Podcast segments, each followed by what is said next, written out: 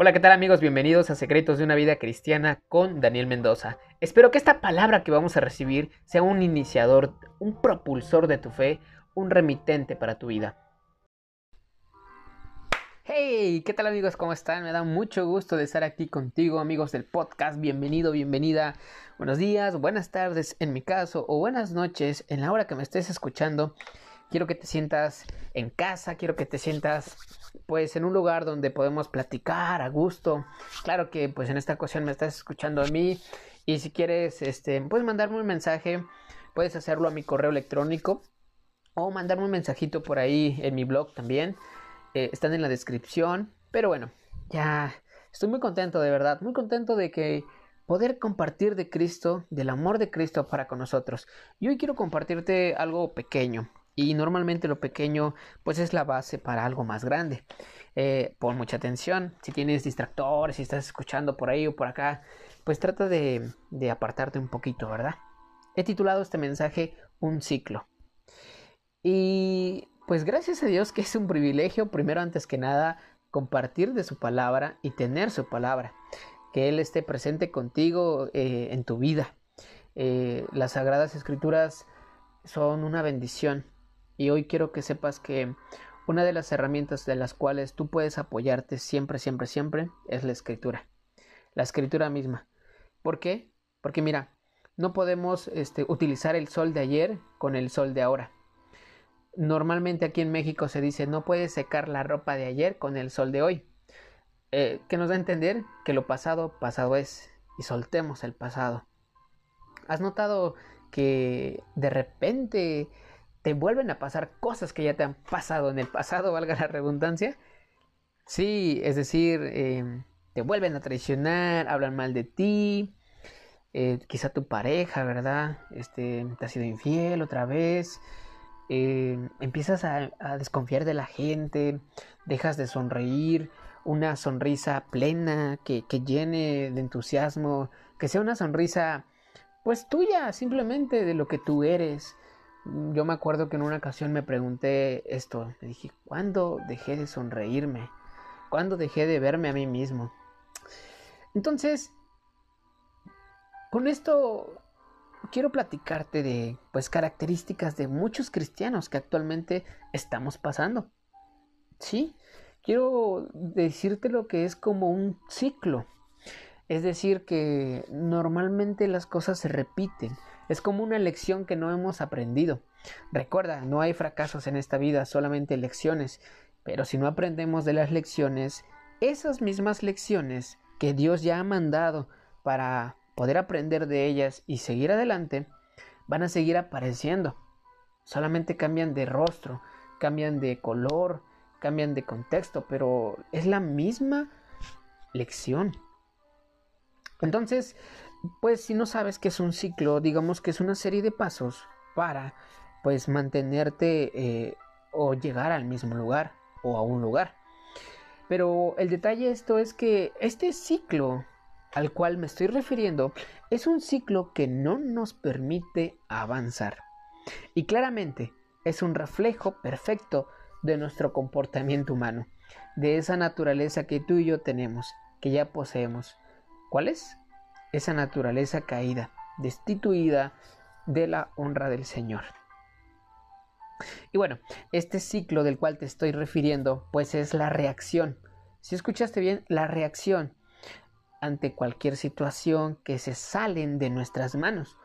Porque cuando algo se sale de nuestras manos, empezamos a comportarnos, a reaccionar. En vez de tomarnos un tiempo para esperar y tomar una decisión, que eso más bien es responder, reaccionamos ante cualquier situación. Y obviamente que dependiendo de cómo nos sintamos, pues va a ser una reacción muy diferente. En cambio, si nuestra reacción sigue siendo la misma conforme a nosotros, es decir, presento enojo, me sigo enojando, me sigo estresando, eh, siento que el mundo se me cae a pedazos constantemente, siento que no soy lo suficiente. Híjole, eh, ese camino seguirá siendo muy racional. Es decir, eh, vamos a empezar a dejar lo eterno, lo intangible de nuestra vida. Y eso es algo muy importante, porque en ocasiones caemos en esa cajita de que todo gira alrededor de mí y no todo gira alrededor nuestro. Quiero decirte que en estos momentos mucha gente eh, está abriendo nuevos negocios, está casándose, está proponiendo matrimonio, está viviendo su vida, se está esforzando, se están reuniendo para motivarse, para ayudarse.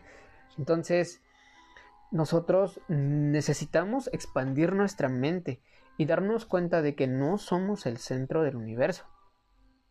Y que, ¿sabes algo? Las circunstancias que tú, que yo y que a lo mejor otras personas están pasando pueden ser muy similares y son más naturales de lo que te imaginas más naturales y normales, porque todos tenemos problemas. Acompáñame, vamos a Efesios, Efesios 6:13. ¿Ya llegaste? Efesios 6:13. Y me gustaría compartírtelo. Por tanto, tomad toda la armadura de Dios para que podáis resistir al día malo y habiendo acabado todo, estar firmes. Mmm, híjole, si te das cuenta, no sé si lo notaste, pero no importa si eres buena o mala persona, no importa si mantienes una buena relación con Dios o no, el día malo va a llegar. Y el día malo, pues podemos decirlo de esta manera, cuando hay circunstancias que se nos salen de nuestras manos, cuando vienen problemas, cuando vienen retos a nuestras vidas y no sabemos qué hacer. Entonces, lo que nos da la escritura es que nosotros debemos de tomar toda la, toda la armadura de Dios. Parte de, de, estar congregándonos ahorita, por ejemplo, que no se puede por pandemia, y lo digo que no se puede porque pues ya existen los, los medios para poder congregarse. La persona que no quiere congregarse es porque realmente no quiere. Entonces, nosotros debemos de conocer la armadura de Dios para poder resistir. No sé si lo notaste, pero no dice para poder huir. No, dice para poder resistir en el día malo y habiendo acabado todo estar firmes. Y yo quiero hacerte esta pregunta. Cuando pasan circunstancias muy, muy fuertes, eh, podemos conocer dentro de nuestra propia familia a, a hombres y mujeres de carácter, a hombres y mujeres de fortaleza. Y mira, yo te voy a contar una historia muy pequeña y regresamos con el tema. Eh, una ocasión yo iba eh, rumbo a mi trabajo ya anoche, mi papá iba manejando y mi mamá también. Iba a un lado del copiloto, yo iba en medio. Nosotros llevábamos una camioneta y de repente se nos ponchó una llanta, pero como es doble rodada, pues no hubo ningún problema. Continuamos, nos paramos en un lugar la verdad estaba muy oscuro, ya era de noche, eran las 9 de la noche, y mi papá salió a ver qué es lo que había pasado con la llanta, porque se escuchó una explosión. Total, concluimos que era la llanta que se había reventado y decidimos buscar un lugar donde pues se pudiera cambiar la llanta, una famosa talachería, aquí se le llama en México, que sería un taller donde te cambian llantas, ¿verdad? O la goma. Entonces, eh, más adelante continuamos y mi papá vio que pues eh, el lugar donde él creía que iba a cambiar la llanta estaba cerrado. Pues sí, ya era noche, eh, hacía un poco de frío. Entonces en ese lugar se nos acercó un carro un carro en el cual se bajaron las personas, eh, nos empezaron a rodear y nos empezaron a decir, ¿sabes qué? Allá adelante están esperándote porque te van a asaltar. Cuando a mí me dijo eso, yo sentí algo feo, te voy a ser honesto. Sentí, dije, ¿por qué esto me está diciendo esta persona? Entonces no quise hacerle caso, la verdad, te soy muy honesto. Dentro de mí dije no, pero lo que pasó fue esto que se lo dijeron a mi papá. Y eso a mí ya no me gustó. Dije, está bien, tú puedes este, tratar de meterme miedo a mí, pero a mi papá no. Entonces yo vi que mi papá como que empezó a, a, tomar las cosas con más precaución, ¿verdad? Notamos que de más adelante del camino había un carro que prendía y apagaba sus luces. Entonces todo era muy sospechoso. Gracias a Dios seguían pasando carros a altas horas de la noche y pues eso no permitió que ellos a lo mejor quisieran hacer algo, ¿verdad? Eh, en eso se acerca el carro que estaba parpadeando sus luces y nos dice que pues nos van a echar la mano, que nos van a ayudar, ya sabes, ¿no? Un lobo vestido de oveja blanca. Y te digo algo, mi mamá dijo esto. No, regrésate, nos regresamos, no seguimos adelante. En ese momento mi papá arrancó la camioneta, se dio la vuelta, con mucho cuidado porque pues eran dos carros y nos siguieron.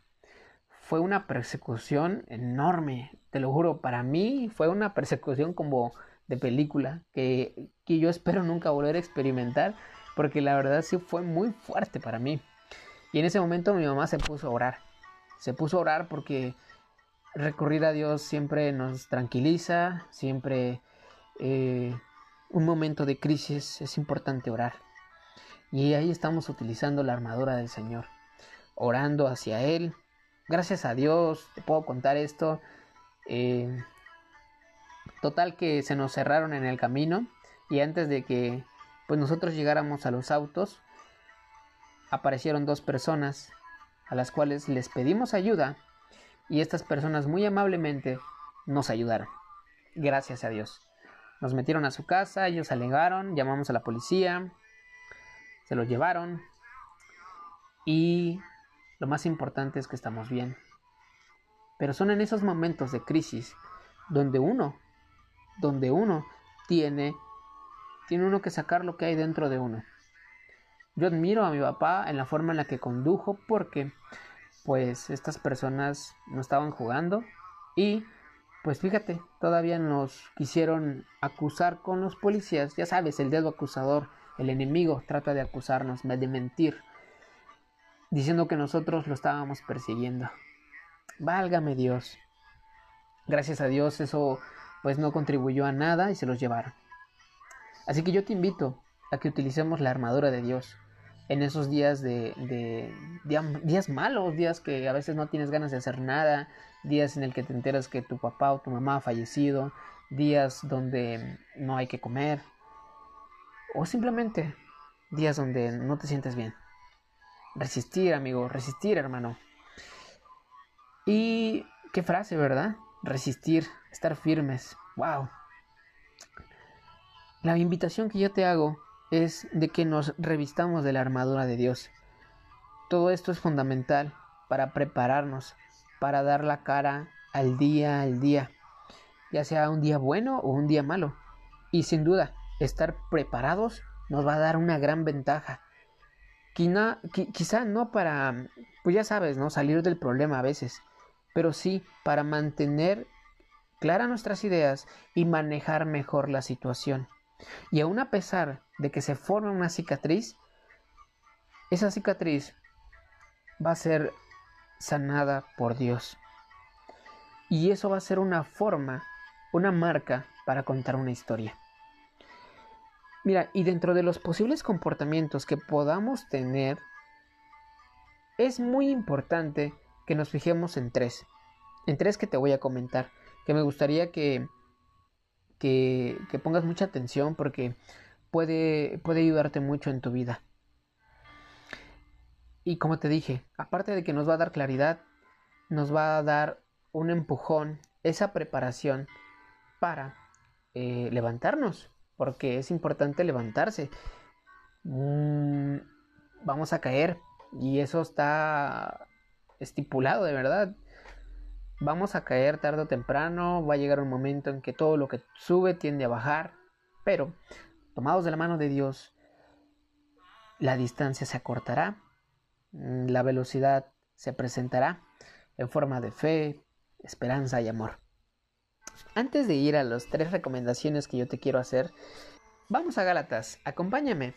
Gálatas 6.1. ¿Ya llegaste?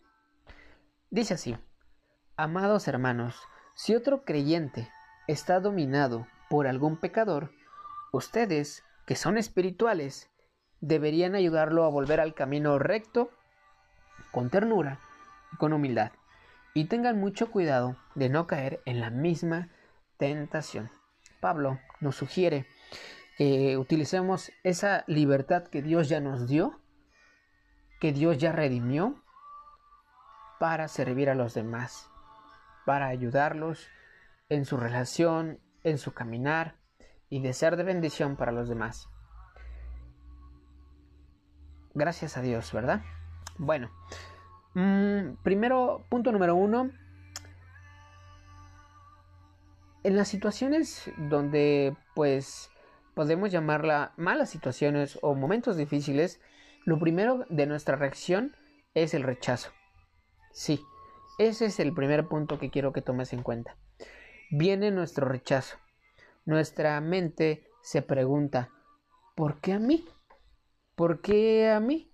¿Qué hice yo mal? Si yo hago esto, si yo sirvo, si yo platico, si yo ayudo, cualquier cosa que pudieses decir. Y te digo esto, existe la posibilidad de que en ese momento se nuble nuestros pensamientos. Sí, nos vamos a desenfocar quizá, empecemos a generar duda, aflicción y en el mejor de, de los casos, te voy a decir esto, porque dentro de esa situación, aun aunque ande en valle de sombra de muerte, no temeremos mal alguno, porque Dios va con nosotros.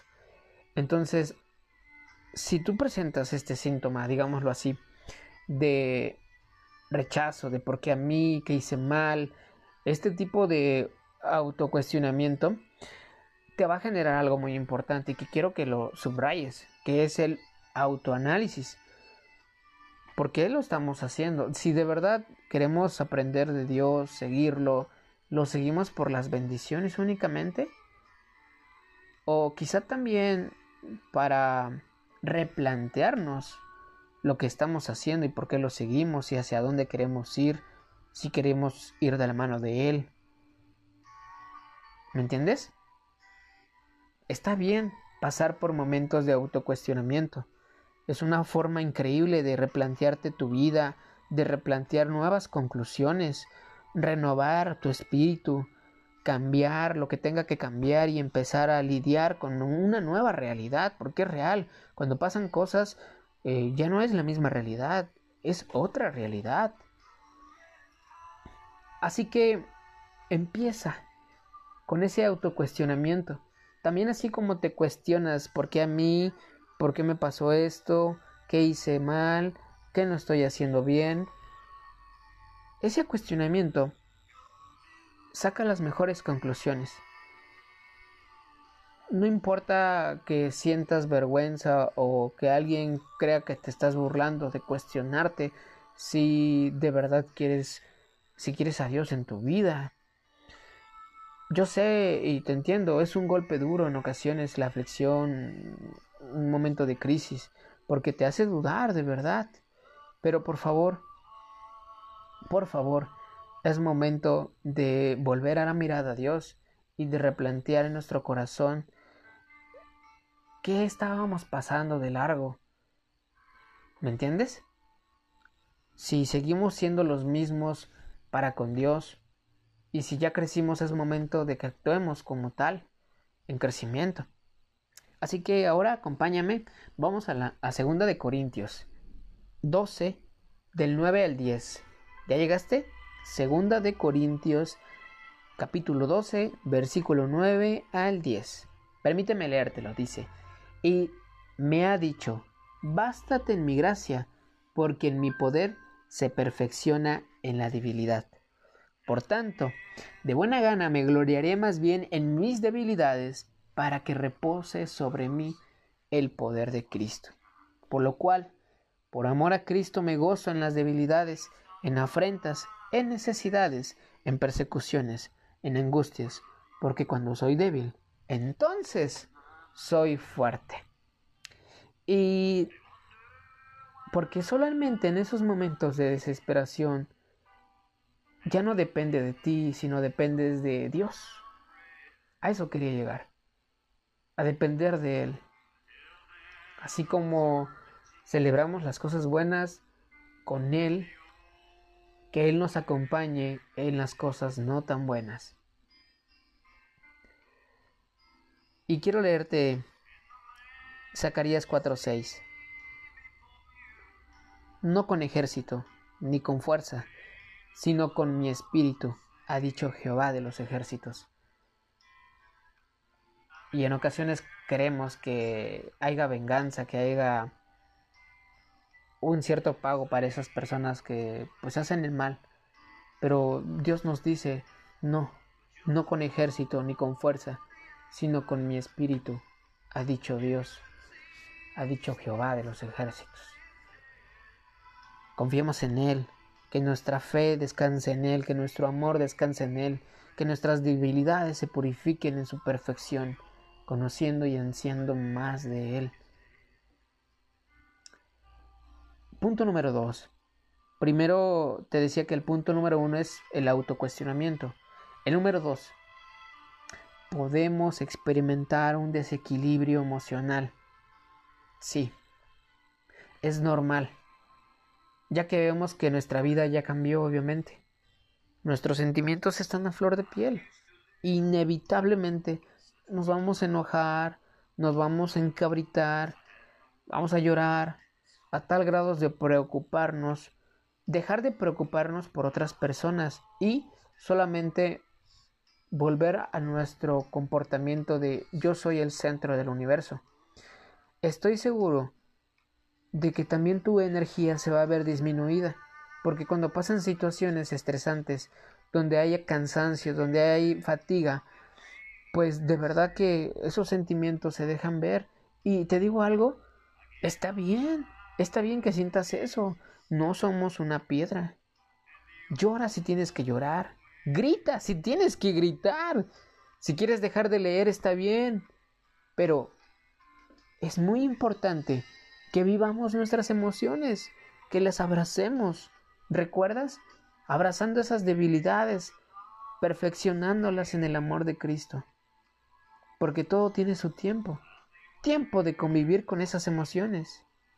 Pero no dejando de largo también esa actitud de soltar con fe. Comenzando a soltar esas emociones con la certeza de que poco a poco caminaremos hacia adelante, ya que Dios nos invita a seguir caminando como un león que no voltea, a seguir caminando y aprendiendo con Él. Muy bien. Y mira, no sé si te ha pasado, pero te voy a contar una pequeña historia. Todo aquello que nosotros ocupamos, pues genera residuos, ya también en nuestro cuerpo. Yo como y así como como, pues sale, ¿no? Esos residuos, imagínate que los fuera uno guardando y acumulando, pues van a apestar. Y esos residuos realmente no huelen bien, son muy desagradables. Por eso es muy importante empezar a soltar el pasado y ir hacia adelante buscando nuevas experiencias para que el pasado sea mucho mejor que el anterior pasado. Porque solamente las nuevas experiencias nos van a permitir tener un mejor futuro presente también. Acompáñame, vamos a Jeremías. ¿Ya llegaste? Jeremías 17. ¿Ya llegaste? 7 al 8. Dice, Jeremías 17 del 7 al 8. Bendito el hombre que confía en el Señor y pone su confianza en Él. Será como un árbol plantado junto a aguas que extienden sus raíces hacia la corriente.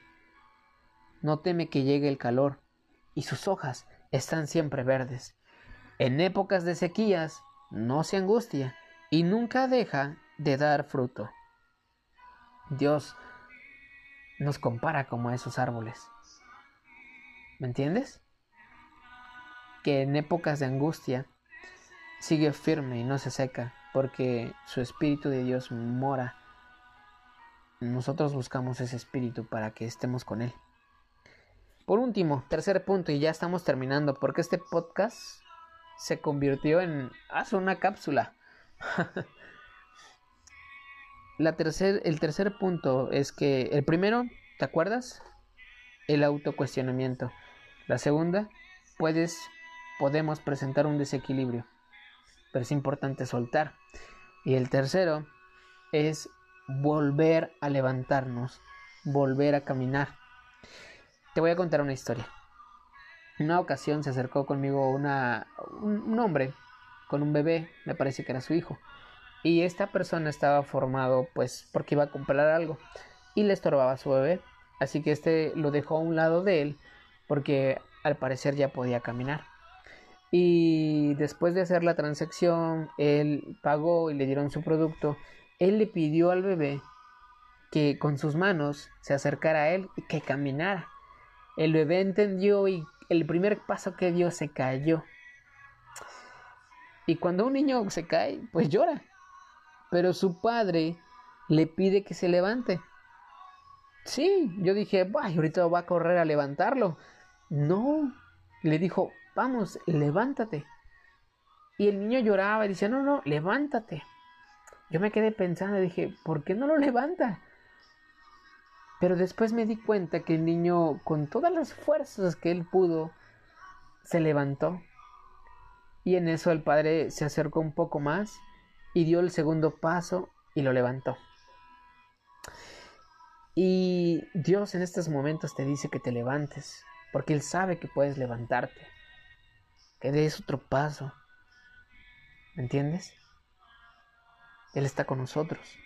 Él está más vivo de lo que tú te imaginas y te pide que te levantes y que camines.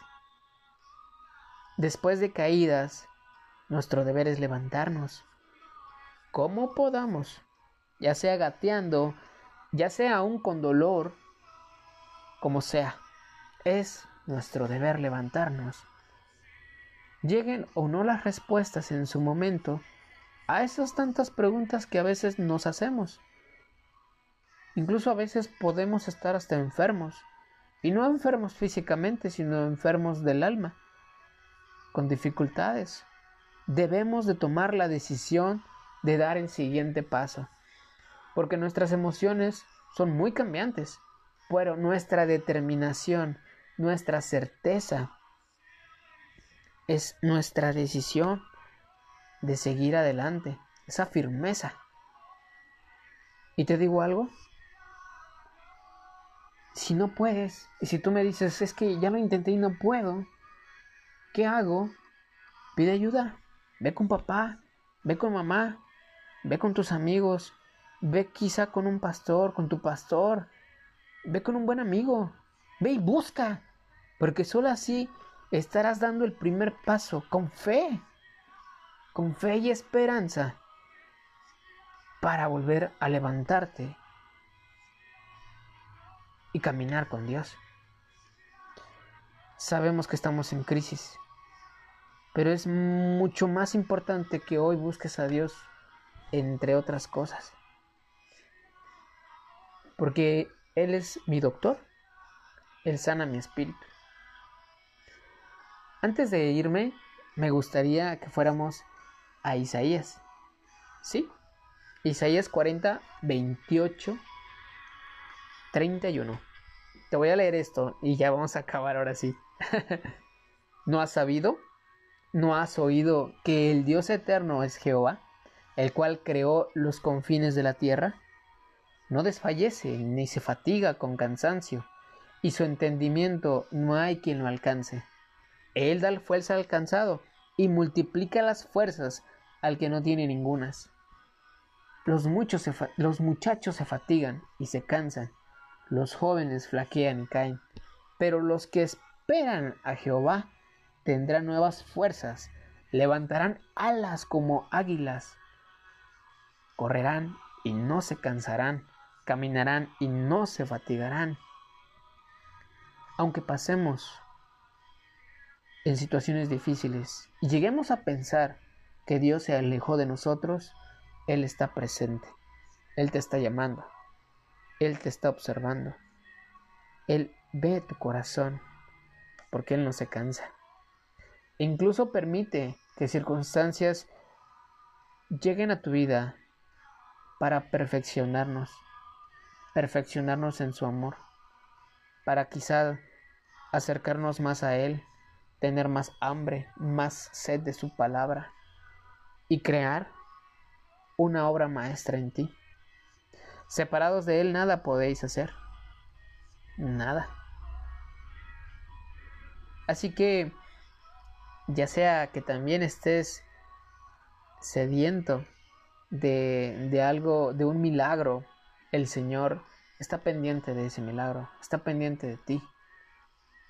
Partamos de ahí y sigamos confiando que Jesús intercede por nosotros, nos auxilia como nuestro abogado que es, ya que Él es su Hijo amado y nos dio potestad de ser hijos de Él, hijos de Dios. Tú eres su Hijo, su Hijo amado. Recuerda, hoy, hoy es un buen momento para volver a empezar. Nos vemos.